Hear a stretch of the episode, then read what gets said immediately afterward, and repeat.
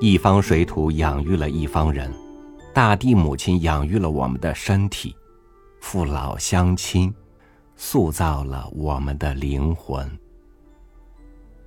与您分享陈忠实的文章《我的秦腔记忆》节选。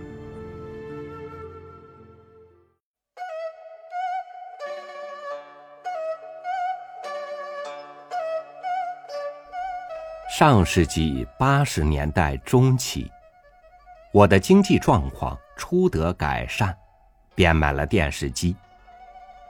不料，竟收不到任何节目。行家说我居住的原坡根下的位置，正好是电视信号传递的阴影区域。我不甘心把电视机当收音机用，又破费买了放相机。买回来一后，落秦腔名家演出的录像带，不仅我把包括已经谢世的老艺术家的拿手好戏看了个够，我的村子里的老少乡党也都过足了戏瘾，常常要把电视机搬到院子里，才能满足越拥越多的乡党。我后来又买了录音机和秦腔名角经典唱段的磁带，这不仅更方便，重要的是那些经典唱段百听不厌。大约在我写作《白鹿原》的四年间，写的累了需要歇缓一会儿，我便端着茶杯坐到小院里，打开录音机听一段两段，从头到脚，从外到内。都有一种无以言说的舒悦。久而久之，连我家东隔壁小卖部的掌柜老太婆都听上了戏瘾。某一天，该当放录音机的时候，也许我一时写的兴起，忘了时间，老太太隔墙大呼小叫我的名字，问我：“今日咋还不放戏？”我便收住笔，赶紧打开录音机。老太太哈哈笑着说：“她的耳朵每天到这个时候就痒痒了，非听戏不行了。”在诸多评说，包括批评《白鹿原》的文章里，不止一位评价说到《白鹿原》的语言似可感受到一缕秦腔弦音。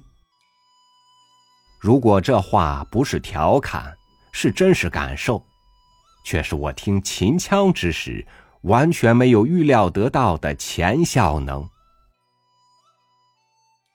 我看过、听过不少秦腔名家的演出剧目和唱段，却算不得铁杆戏迷。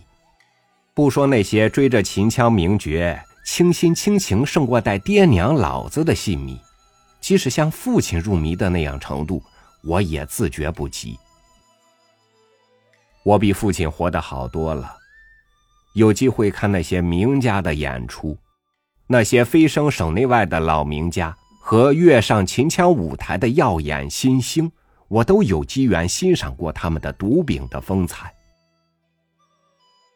然而，在我久居的日渐繁荣的城市里，有时在梦境，有时在一个人独处的时候，眼前会幻化出旧时储存的一幅幅图景。在刚刚割罢麦子的麦茬地里，一个光着膀子、握着鞭子、扶着篱笆、腰牛翻耕土地的关中汉子，尽着嗓门吼着秦腔。那声响融进刚刚翻耕过的湿土，也融进正在翻耕的、被太阳晒得亮闪闪的麦茬子，融进田边沿坡坎上荆棘杂草丛中，也融进已搭着圆顶的太阳的霞光里。还有一幅幻象，一个坐在车辕上。赶着骡马往城里送菜的车把式，旁若无人的唱着戏，嗓门一会儿高了，一会儿低了。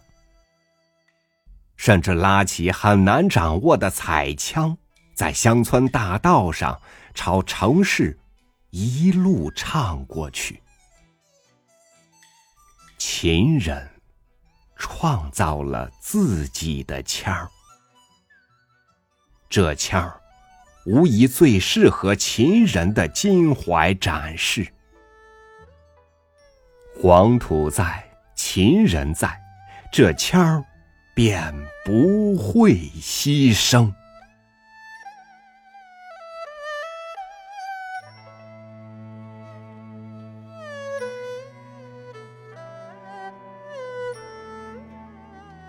有人的地方就有传承，有传承的地方就有人。无论生活如何日新月异，那些沉淀于血脉里的，这方土地里飞起来的。祖先一遍遍唱过的歌，我们也将继续传唱。感谢您收听我的分享，我是朝雨，每天和您一起读书，明天见。